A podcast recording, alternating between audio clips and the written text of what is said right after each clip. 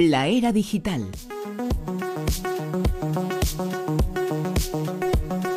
¿Con quién si no? Con Alex Fidalgo. Alex, muy buenas. Hola, buenas noches, ¿qué tal? Alex, eh, seguro que alguien te ha preguntado alguna vez y seguro que tú te lo has preguntado alguna vez porque yo me lo he preguntado, todos nos hemos eh, preguntado si ese micrófono que tenemos en el teléfono sirve para que nos espíen. Igual que la cámara en el ordenador también sirve para eso. Nos hemos hecho esa pregunta, si es seguro y si a través de lo que se oye por ahí pueden saber algo de nosotros. En este caso, eh, la noticia, el titular se refiere a Facebook. Se pregunta si Facebook está usando el micro del teléfono para espiarte. A mí estas cosas me dan pavor. Yo soy, soy el, el miedica de, de la era, bueno, de la era digital, de la rosa de los vientos, porque siempre vengo con algún miedo. En este caso, hablamos de este, de eh, la posibilidad de que Facebook te espíe a través del micrófono de tu teléfono. Sí, Tienes, tienes que buscar una app para intentar localizar cosas de espionaje, a ver si nos están espiando por ahí. Pues lo miraré. Si creéis en la palabra de Mark Zuckerberg, si confiáis en él, si confiáis en Facebook, podéis estar tranquilos porque la red social ha asegurado que no utiliza los micrófonos eh, de los teléfonos móviles de los usuarios para recabar información. Lo ha hecho a través de un comunicado. Asegura eso, que no hace uso de dicho dispositivo para conocer mejor las preferencias de su usuario y hacerle llegar anuncios personalizados.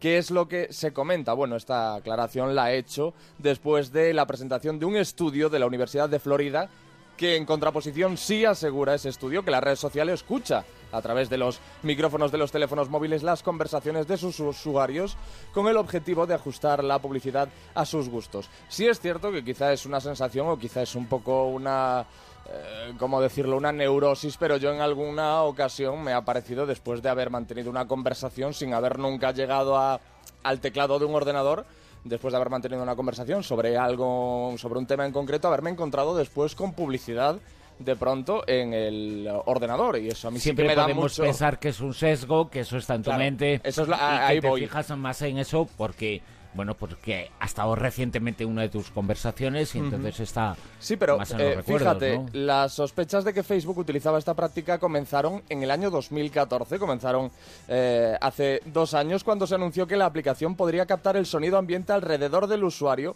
para saber qué música escucha o qué programas de televisión visiona el cliente e incluirlos en su estado personal. Además, la semana pasada, un usuario de, de la, del foro Reddit que se comentan muchos de estos temas, aseguró que desde Facebook le empezaron a llegar anuncios sobre pesticidas tras mantener unas conversaciones sobre, sobre cucarachas con su novia. Por cierto, que no se queje que tuvo suerte, porque las conversaciones con su novia eran sobre cucarachas. Porque podría haber sido de, otra cosita. De otra cosita. Oye, a, a este tipo de cosas, a este tipo de noticias se, se puede decir, que eso dice mucha gente, da igual que me pase eso, yo no tengo nada que ocultar.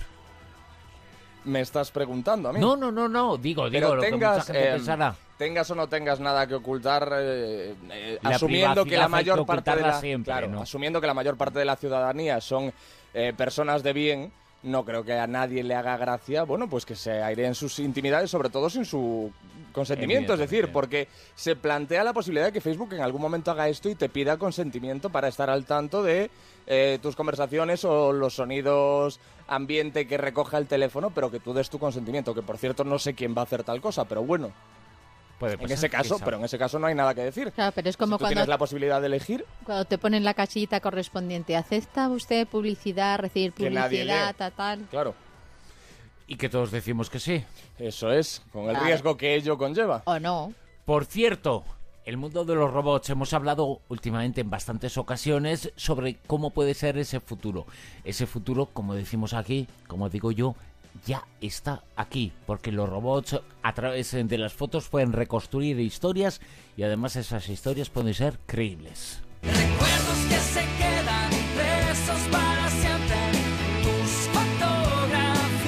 He dejado un poco la canción para que se vea que hay una relación, ¿vale? Entre la canción y el tema que estamos tratando. Lo Es- hemos notado, lo hemos notado. Es apasionante esto, ¿eh? Los científicos de Microsoft Research han desarrollado un sistema de inteligencia artificial que permite contar historias a partir de archivos visuales, sin material adicional, sin textos, sin vídeos, solo a través de fotos. Por ejemplo, os pongo un ejemplo de lo que haría esta inteligencia artificial, este robot. Eh, eh, publicamos fotos de un grupo, una foto en la que hay un grupo de gente, un pastel con velas encendidas, un perro y el eh, escenario en concreto es la playa. Bueno, pues esta innovación digital construiría la siguiente narración. La familia se reunió para celebrar un cumpleaños al aire libre y como hacía muy buen tiempo, algunos acabaron bañándose en el mar. Es decir, a partir de, los elementos de esa foto, esta- este robot pues intuye, deduce cuál es la historia que hay tras la foto. Sus aplicaciones además son numerosas, van desde la interpretación de las grabaciones de las cámaras de seguridad hasta la asistencia a los invidentes. La base del proceso está en algo de lo que ya hemos hablado aquí, en el aprendizaje de las máquinas, el machine learning, con acciones similares a las llevadas a cabo por los software de traducción de idiomas que ya llegan a, intuir el contexto de, de las frases a traducir. El trabajo es sólido, no obstante se trata solo del comienzo, hay que continuar mejorando. Esto es lo que dice Margaret Mitchell, que es la responsable del proyecto. De hecho, todavía es habitual que el aparato tenga una especie de alucinaciones que le conducen a ver algo que no está en las fotos. O sea que está todavía, bueno, pues en fase beta, pero caray, es eh, apasionante realmente. Mientras sea Lai lo que ve como alucinación, Claro, imagínate que se inventa alguna Claro. cosa rara. Eso no, no sé todavía el, el punto de acidez que tiene esta, esta inteligencia artificial. Si toma lo que dice que se tomó Manuel del peyote con no sé qué, no sé yo, ¿eh? Lo que va a contar el Manuel robot. hace cosas muy raras. Por cierto, explícame esto, Alex.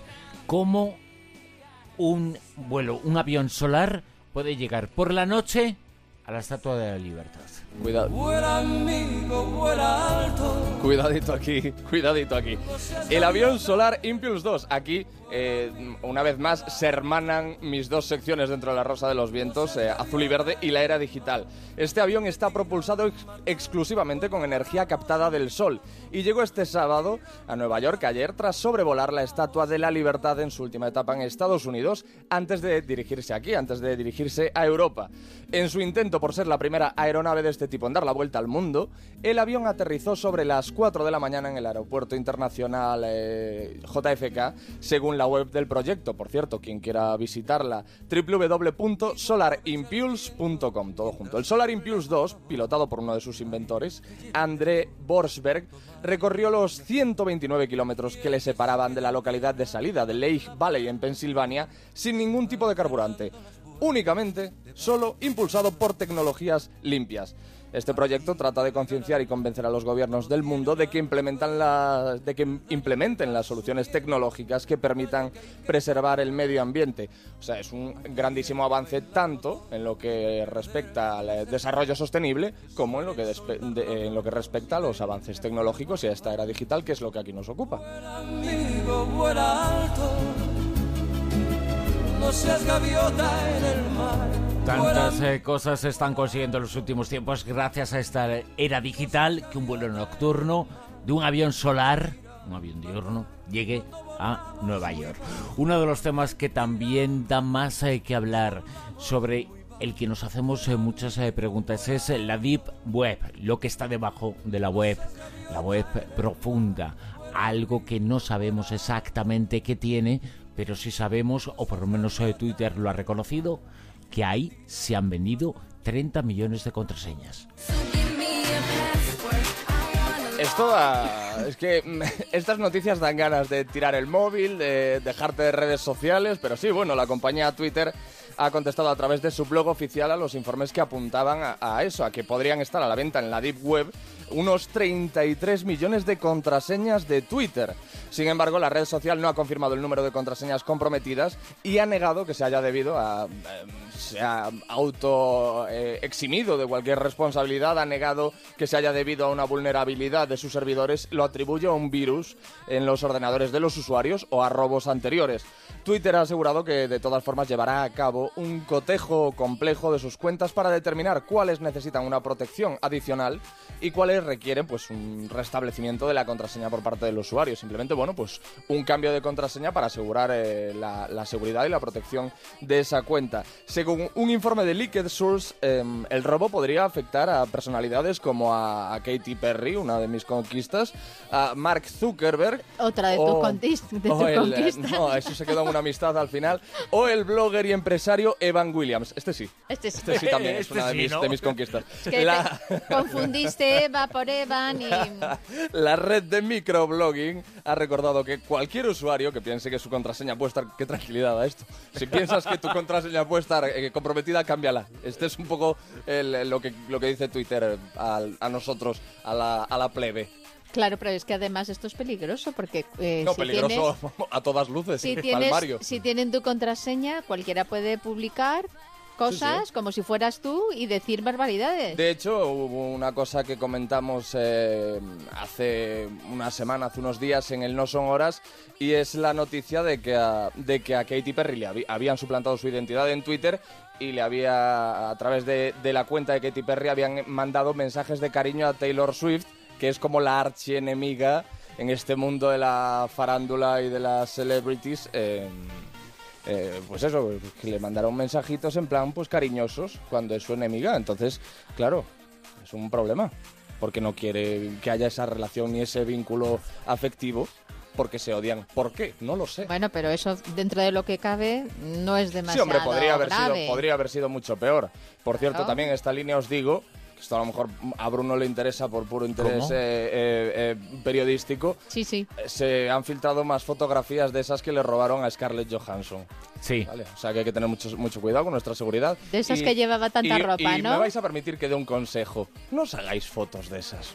No os hagáis, no hay necesidad. No vaya a ¿verdad? ser que Alex eh, llegue, sea uno de los compradores de las contraseñas y ese sea su objetivo. No, No, no, lo digo pues porque yo sí eh, me suelo hacer esas fotos y ya no, ya Y no. ya pero, te las han pero robado, antes ¿no? lo hacía y ya tengo el miedo y quiero pues un poco inculcar también ese temor al resto de, de- de la gente, a nuestros oyentes. ¿Y dónde has dejado esas fotografías? Ay, qué pillo eres, madre mía. No te lo voy pero, a decir. pero si es que lo hacía cuando era el niño nenuco. Sí, eso es muy de, muy de, muy de madre, lo de abrir el álbum y enseñar fotos tuyas comprometedoras a, las visitas. Bueno. Y, por cierto, ¿tienes la contraseña de Sofía Vergara? No, no, no. Vaya, ¿No? Quizá, quizá esté en la deep web. No la quiere compartir. ¿Está en la Deep Web? Pues sí, es muy deep. No, pero el, ah, el- el Sofía Vergara y yo tenemos un trato directo, no, no a través No. de redes sociales ni no. Es verdad, te la Porque tampoco día, conviene, ¿no? tampoco conviene que el trato sea público porque recordemos que Sofía Vergara tiene, tiene pareja Sí, y una pareja verdad. que además hace tres veces yo. Entonces, bueno, vamos a dejar las cosas como están, si ¿eh? acaso, ¿no? Vale. Bueno. Alex, muchas gracias. Te seguimos escuchando toda la noche en Onda Cero, ¿eh? Que Muchas gracias no a vosotros, despegue. hombre. Sigue Adiós, pillando adiós. contraseñas, ya nos las das. Hasta aquí la Rosa de los Vientos. Volveremos el próximo sábado, madrugada de domingo, a la una y media, a las doce y media en la Comunidad Canaria. Recordar que dentro de muy poquitas horas, ahí está el programa entero y cada una de sus secciones y de entrevistas en la página web en www.ondacero.es en la sección dedicada a la Rosa de los Vientos. Eh, llegan las noticias en Onda Cero y después nos quedamos con José Luis Salas con No Son Horas. Eh, muchísimas gracias por haber estado ahí. Una semana por delante estupenda. Aprovecharla.